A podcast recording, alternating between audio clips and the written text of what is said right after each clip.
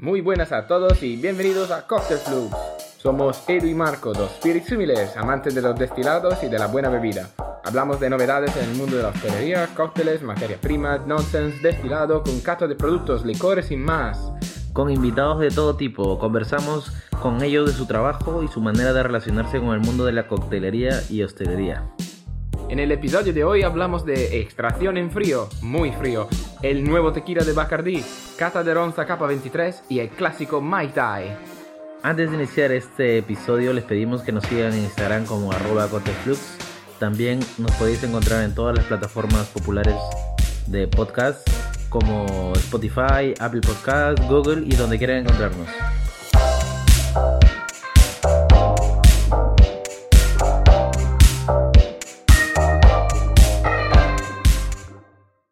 Hablamos de una novedad que he encontrado el otro día así surfeando el web. Eh, no, de hecho estaba perdiendo tiempo así, na- navegando por la internet. surfeando. Navegando. Vale. Eh, de hecho estaba en Instagram, por lo cual... eh. no, simplemente, ¿sabes cuando no tienes nada que hacer y... O sea, tienes cosas que hacer, pero es como, bueno, miras, mira, Pero el Instagram te llama. eso. Y me he encontrado este sitio que se llama Panda and Sons. Es un, um, un bar de Edimburgo, Edimburgo. Edimburgo en Escocia. Escocia. Sí. Ey, mi próximo viaje a Edimburgo. Sí, lo del año pasado que, No, que eh, se ha retrasado COVID, este el año. COVID me lo prohibió, pero ahora. ¿Cuántos años tienes que ir a Escocia y no va? Este año sin falta estoy en Escocia. Mm. Eh, he encontrado este bar que está promoviendo, bueno, ha, promo- ha empezado con una nueva carta en febrero y es una carta que la llaman Sub-Zero. Prácticamente es un menú construido eh, alrededor de técnicas para extraer sabores eh, bajo de temperatura, bajo cero de temperatura. Y lo, lo que se le ha ocurrido a este hombre, que se llaman Ian McPherson, eh, la llamada a esta técnica suspression, en teoría, cuando tienes una botella de vidrio, te rompe la botella, ¿no? Porque, Sí. claro, La presión Pero en de- este- se expande, el, el líquido se expande al congelarse. eso, Aumenta volumen. tal cual, muy bien. Pero, si tienes un, un recipiente hermético, como una como una- un barril de cerveza, tal cual, pero más pequeño, eh, simplemente no puede expandirse más. Por lo cual, eh, magia. De hecho, aquí se para la, la cosa. O sea, este sería el principio. Es como un tipo de extracción, puede ser. ¿no? Sí, sí, un tipo de ex- extracción que, que empuja hacia el, el menos, bajar hacia, hasta congelar el, el alcohol. No queda muy claro, la verdad, pero se hacen como cócteles, lo congelan en un, en un espacio contenido, como esto, que no se rompa, como una botella de vidrio, y luego lo descongelan. Y al descongelarse, en teoría, los sabores salen Mejorados. bueno, eso, eso es lo que dicen. Seguro es interesante porque a- a- al mantener la fuerza en un contenedor, los sabores salen desde la fruta, por ejemplo, por la fuerza que está intentando de escapar, pero no puede porque está ensellado en, una, en, en- en un contenedor com- y sería una alternativa al, eh, al vacío de, la, de justo de la porque no te cocinas cosas en sous vide antes de, de sellarlas en vacío. Y luego congelan todo sólido con los cócteles y la fruta lo, lo que haya en la receta y luego el alcohol. Co- a- al congelar completamente no sé qué congeladores tienen serán menos bajan a menos 90 no sé Sí, Eh. para, para congelar el alcohol, sí. eso. Eh, ah, bueno, igual es porque congelan cócteles.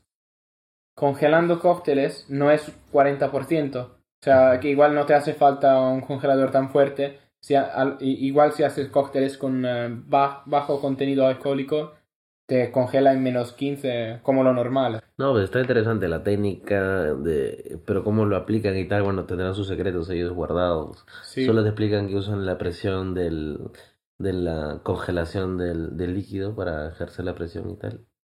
O sea, Sí. estaría curioso probarlo. Y, y por lo visto tienen una foto donde tienen un mini, un mini barril de cerveza, tal cual. O sea, me- a mí me ha parecido desde la foto como si fuera un barril de un litro o dos litros, Ujú. pequeñito, no más pequeño como un juguete. Pero igual utilizan, se han hecho esos custom. Como para- una olla a presión, puede ser. Sí, igual Una sí. presión Una olla a presión, pero congelado y rellenada hacia arriba. No como que la olla a presión tiene que dejarle un poco de espacio. Como unos dedos.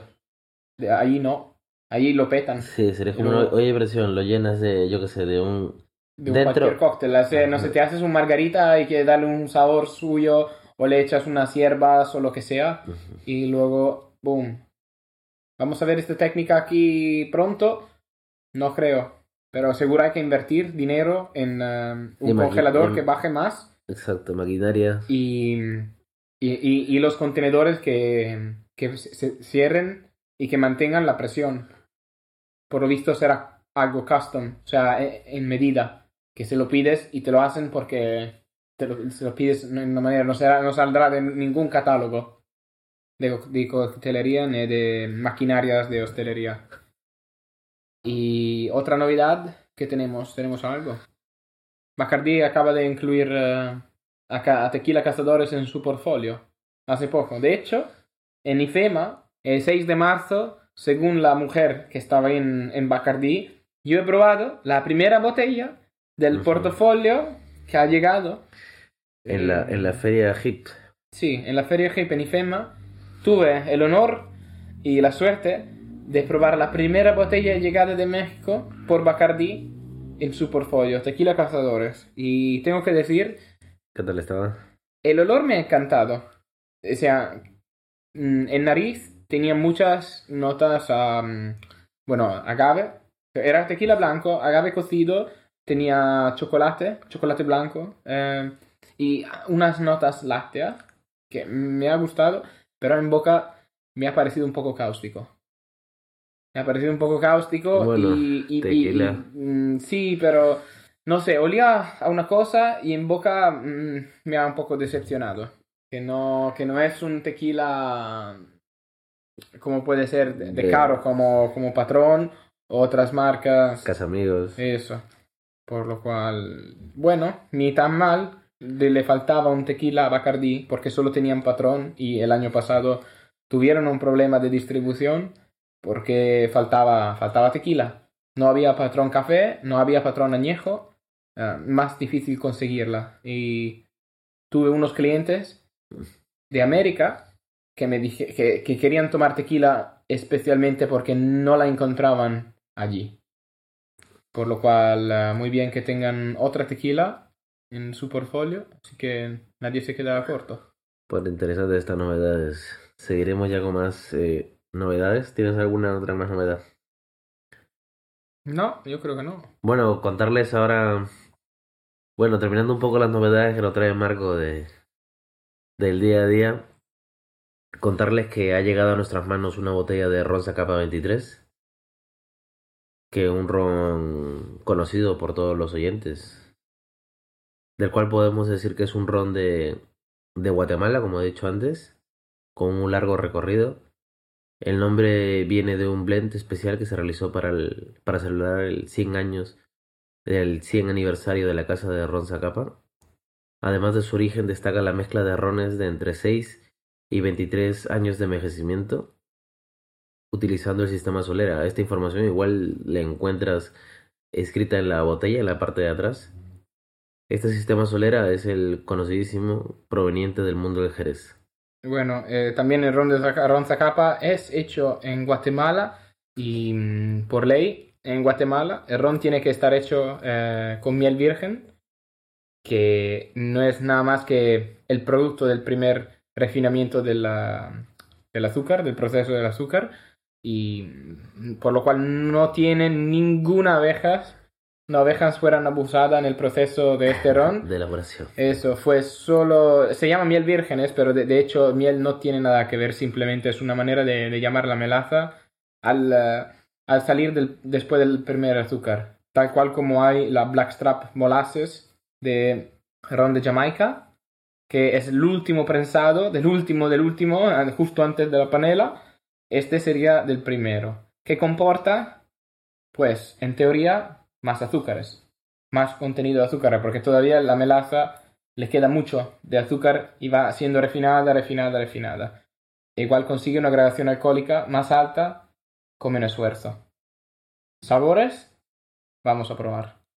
Sí, ahora mismo paso a coger la botella de Ronza Capa 23, a abrirla y servirla aquí en las copas catadas. En los catavinos. Ostras. Menos, chaval, menos. Eso. ¿Quieres emborrachar? No. Es para quitarme la gripe. Bueno.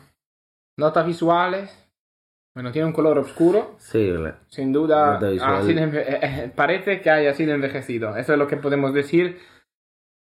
Que lleva color, Ha pasado por barrica. más que una. Mm, En o sea, un, un buen sistema de solera. Lo cual ha, pasado, ha visto más barriga que tú y yo. sí. Y se puede apreciar también visualmente como la el contenido de azúcar, ¿no? Que puede tener. Sí, muchas lágrimas, ¿no? Sí. Bien denso. En nariz. hmm. Ah. Notas nasales. ¿No te abre un poco la nariz este? Seguro tiene un poco de notas balsámicas. Sí, yo, yo como siempre digo, el dulce no es una nota que pueda sacarlo por la nariz, pero El dulce, recordamos, es un sabor, no, un olor. Pero siempre, siempre me vienen esas notas a, a como a, a tofe, pastel, pastel dulce, Sí. Mantequilla, almendras también, caña de azúcar, eh, madera, por supuesto, o sea, el Madera. caramelo y la vainilla de- debido a la madera. ca- café, me vienen notas de café, Café. Miel. regaliz. Regaliz. No, regaliz no. Tú dices que sí, yo digo que no. Cada uno encuentra lo que encuentra. Encuentra, exacto. Por supuesto, habrá nota de regaliz. Pero tú que tienes la gripe igual huele más a eso. y yo que no tengo gripe, eh, huelo a otra cosa. No era alergia. Me has- Ale- me no, era alergia, alergia. El, Primero alergia, luego el cambio, gripe. el cambio de Te vas a clima. poner malito, chaval. El cambio de clima. Mm. Bueno, vamos a probarlo, ¿no? Que lo, lo estamos oliendo desde un buen rato. Cuerpo medio, diría yo. Sí, cuerpo Eh, medio. Buen lo- paso de boca. Calidez, tiene una buena calidez. Sí. Además, sí, especias y madera en boca. Mm. Eh, Menos dulce de lo que me esperaba. Sí, por, imagínate, pensé, al olerlo pensé que el dulce me iba a estar entrando en la boca, toda, pero nada. Mm. O sea, menos dulce de lo que parecía.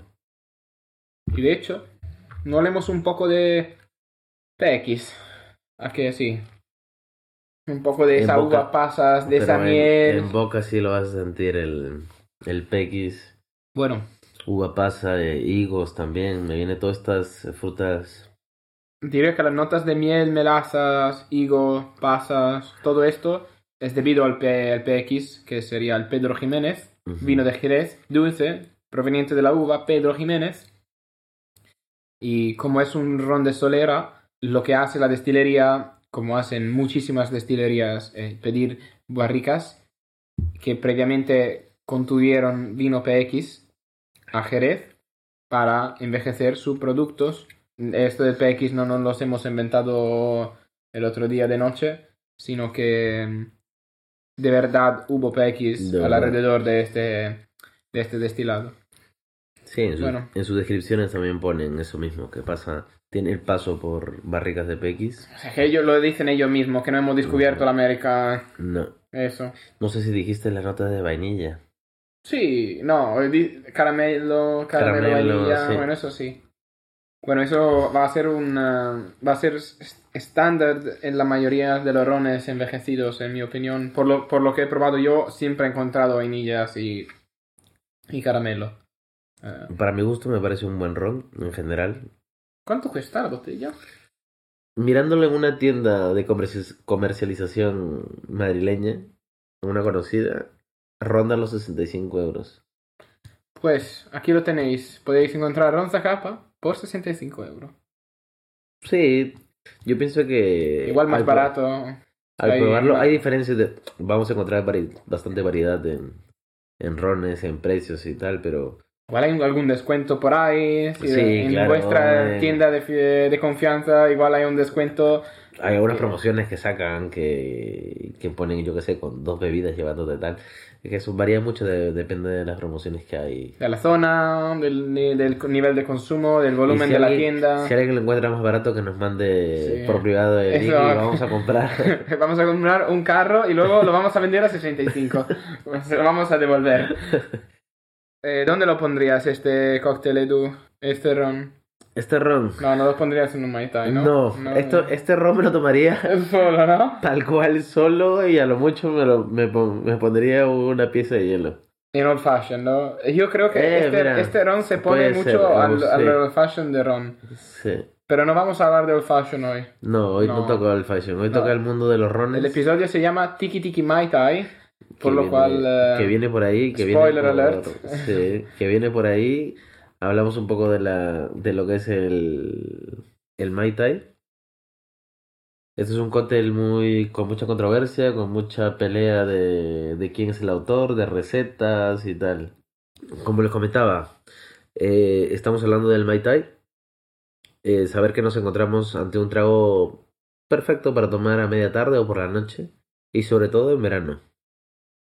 Aunque es correcto afirmar que es el cóctel, este cóctel es conocido como el mejor ejemplar de los sabores tropicales, debemos saber que tanto este como la cultura tiki son un invento americano y que tiene un- su origen en Estados Unidos. ah, Perdona que te interrumpa. A ver, dímelo. Esta, esta movida que acabas de decir sobre el trago perfecto para tomar durante la tarde o por la noche, Sí. ¿qué opinas tú? Y sobre todo, ¿qué opináis que influye para ti la decisión de decir, bueno, esto me lo tomaría a esta hora en lugar de otra hora? Yo, yo pienso en sí que para tomarte un cóctel que sea para la tarde o la noche, aparte de que va a influir sus sabores, aparte de que va a influir la carga alcohólica que tenga cada cóctel, eh, sabores secos, sabores amargos, sabores dulces. Por ejemplo, los dulces, yo que sé, me los tomaría con eh, después de cenar o comer como postres. Eh, los más frescos tropicales, pues de media tarde. Eh, los por la noche me tomaría los cócteles más fuertes, por llamarlo de alguna manera, con ma- mayor carga alcohólica, mm, relacionándolo un poco, ¿no? Esa es la manera un poco así como yo la veo en general. No sé si tú lo ves de otra manera. No, yo creo, me encuentro de acuerdo contigo, so- sobre todo sobre los sabores y la carga alcohólica. O sea que hay momentos que nos parecen mejor para tomar un cóctel eh, dulce o, eh, como dices tú, amargo, seco, pero cada uno tiene su momento. A mí no me encantan mucho los cócteles dulces, pero igual hay mucha gente que dice, bueno, yo un cóctel dulce después de comer o a media tarde o donde sea. Por lo cual, nada, decirnos, comentarnos si queréis cuándo os tomáis los cócteles y, y, y qué influye sobre vuestra decisión a, a una cierta hora de tomar esto en lugar de otro. Perdón la interrupción No, contigo. No, está bien, así puedo preguntar, así vamos sacando un poco de dudas que tenemos. Hablando un poco también del origen de este cóctel, que suena muy discutible por todos lados, se podría decir que Víctor Bergeron y Don David Converse adjudican ambos la creación de este Mai Tai. Por un lado se dice que el Mai Tai eh, fue inventado en el restaurante Trader Vic en Oakland, California, en los años 44. Y según esta teoría, Trader Vic eh, lo bautizó bajo este nombre gracias a una anécdota que cuentan ahí en este bar. Que resulta una noche, Trader preparó este cóctel a unos, a unos amigos provenientes de Tahití. Y que al probarlo, exclamaron así gritando Mai Tai Roae. Creo que, Ay. hay que creo que darle un poco más de fuerza. Sa- Saca tu, tu- haitiano, A ver, el taitiano a, a en ver, ti. el taitiano, voy a repetir. El taitiano que lo, al probarlo dijeron Mai Tai Roae. ¿Qué significa esto en su, en su idioma? Que significa muy bueno fuera de este mundo. Y de ahí el nombre, que nace Mai Tai. Ya cortando Mai Tai Roae, no vas a gritar, pues acortas a Mai Tai. Mai Tai Roe. La receta que este entonces que hizo en este bar, con 60 mililitros de un ron jamaicano de 17 años de envejecimiento, 15 mililitros de un French Orgeat, 15 mililitros de licor de curazao y 15 mililitros de un sirope rock candy. que significa una proporción de 2-1. Y el jugo, el zumo de una lima. Bueno, entonces hablamos también de Don the Beachcomber, que decía él de ser el creador de esta receta en el 1933, en lugar de su amigo y rival Trader Vic, en su pequeño bar recién abierto en Hollywood. Y la, la receta del Beachcomber es más complicada de la del Trader y tiene un sabor muy diferente. Él, obvio, porque lo dice él, asegura de ser el primero que lo haya inventado. La receta es la siguiente: 45 de ron jamaicano envejecido, 30 de ron cubano envejecido, 22,5 de Velvet Falernum, un licor eh, especiado a base de brandy o de ron. Hay muchas recetas de Velvet Falernum. 22,5 de triple sec eh, o de curacao, 30 de zumo de pomelo, 22 de zumo de lima, un dash de angostura bitter y 6 gotas de absenta. A ver, independientemente del padre biológico, lo que no cabe duda es que este cóctel ha tenido una repercusión muy fuerte en el mundo de la coctelería eh, desde su aparición. también hay que mencionar la receta de Difford, que está fuera de control porque es como la de Beachcomber más la crema de menta. O sea, nueve ingredientes. No lo voy a hacer nunca. Lo siento, lo siento Don Beachcomber, pero lo siento Diffords, pero es que son muchos ingredientes. Eh, muy complicado. Hay que hacer un batch de la hostia. No, pasamos de esos ingredientes. Hay que hacer un batch y luego zumo de lima y ya está. No, esto ya está. Pasamos con lo mejor con la receta del IVA, Marco. Cuéntamela tú la receta del IVA. Bueno, seguimos con la receta del, del IVA, ya que Marco nos estaba contando aquí otras recetas que la de Difford no quería contar. Le pareció muy larga. No, hombre, nueve ingredientes, no, nos liamos hasta mañana. Sí, bueno, yo les comento un poco la, la receta del IVA, la que, hemos sacado de, de, su página, que son 30 mililitros de ron jamaicano amber, un ron de Martinica, que pone un ron que no era agrícola, de Martinica, 15 mililitros de eh, Orange Curaçao, 15 mililitros de sirope de Orgeat, 30 mililitros del el jugo de una lima recién exprimida y 7.5 mililitros de sirope simple. Esto tuvo que resultar muy dulce para mi gusto. Ya, no sé, no sé. Esto es el cóctel de lima a ver, yo te digo mi receta que está a prueba de bomba en el sentido que lleva unos ingredientes y me parece bien equilibrada, aunque no pones contento todo el mundo. Y como hemos dicho, el Mai Tai es muy controverso y hay muchas opciones, muchas opiniones. Hay gente que quiere echarle overproof. Eh, yo no soy de echarle overproof, aunque seguro aumenta el sabor y le da más complejidad. Pero a nivel de escandallos, simplicidad y todo, Mm, en mi opinión, 30-40 mililitros de un ron envejecido, 20 de un ron blanco, y allí hay que, mirar los perfiles de los rones y encontrar una buena balanza entre los dos, por lo cual no es que deberías elegir cualquier ron envejecido, ni tampoco cualquier ron blanco, sino probar los dos y ver lo que, lo que aporta cada uno a la receta, y luego 15 de Contro o de Curaçao de estilo Pierre Ferrand, 15 de Orget y 20 de jugo de lima. Y ya está. Chequeado, todo estos, todas estas recetas son chequeadas, todas las que hemos dicho, chequeada. Y luego hay, hay algunas que se sirven encima de hielo roca, algunas que se sirven encima de hielo pilé. A mí personalmente gusta echarlo encima de hielo roca y luego pilé. A mí personalmente me gusta, ya que estamos comentando gustos, me gusta sin hielo. ¿Te gusta punto? Me gusta sin hielo, tal, check, doble colado, copa en Martini, estilo Martini. Mira, ya que estás hablando de estilo Martini, coupé, lo que quieras, tú, y para adentro. Martini Thai. Un Martini, Martini Mai eso es buena receta. Un Mai Martini. Mai, Mai Martini escrito M-I, no Mai como M-Y. ¿Y? ¿Es Y? Mai Thai Roe. Y. Mai Thai Roe. Aunque tiene que ser bueno, ¿eh? para decir Así no lo voy a devolver, ¿eh? No voy a devolver. Tiene, que estar bueno para gritar Maitai Roae. Voy a, un bar de los de estos famosos, voy al, a, Londres, en Londres, voy al, eh, al Savoy, al Hotel Savoy, y le voy a pedir uh, al Artisan, y le voy a pedir un Mai Tai, y luego se lo voy a devolver porque no está bueno. No está bueno eso. Así. Ha llegado el momento más triste, se acaba el mejor episodio de la semana. Nos despedimos. Recordamos nuevamente seguirnos en Instagram at cocktailflux. Vamos a estrenar un episodio cada semana. Decirnos en los comentarios si os gustaría que tratamos de un tema en particular o si tenéis algunas sugerencias. Lo podéis encontrar en todas las plataformas populares de podcast, Spotify, Apple Podcast, SoundCloud y donde queráis. Por favor, dejarnos una puntuación donde se pueda. Un saludo desde Edu Bueno chicos, nos vemos y hasta pronto. y os digo, see you later.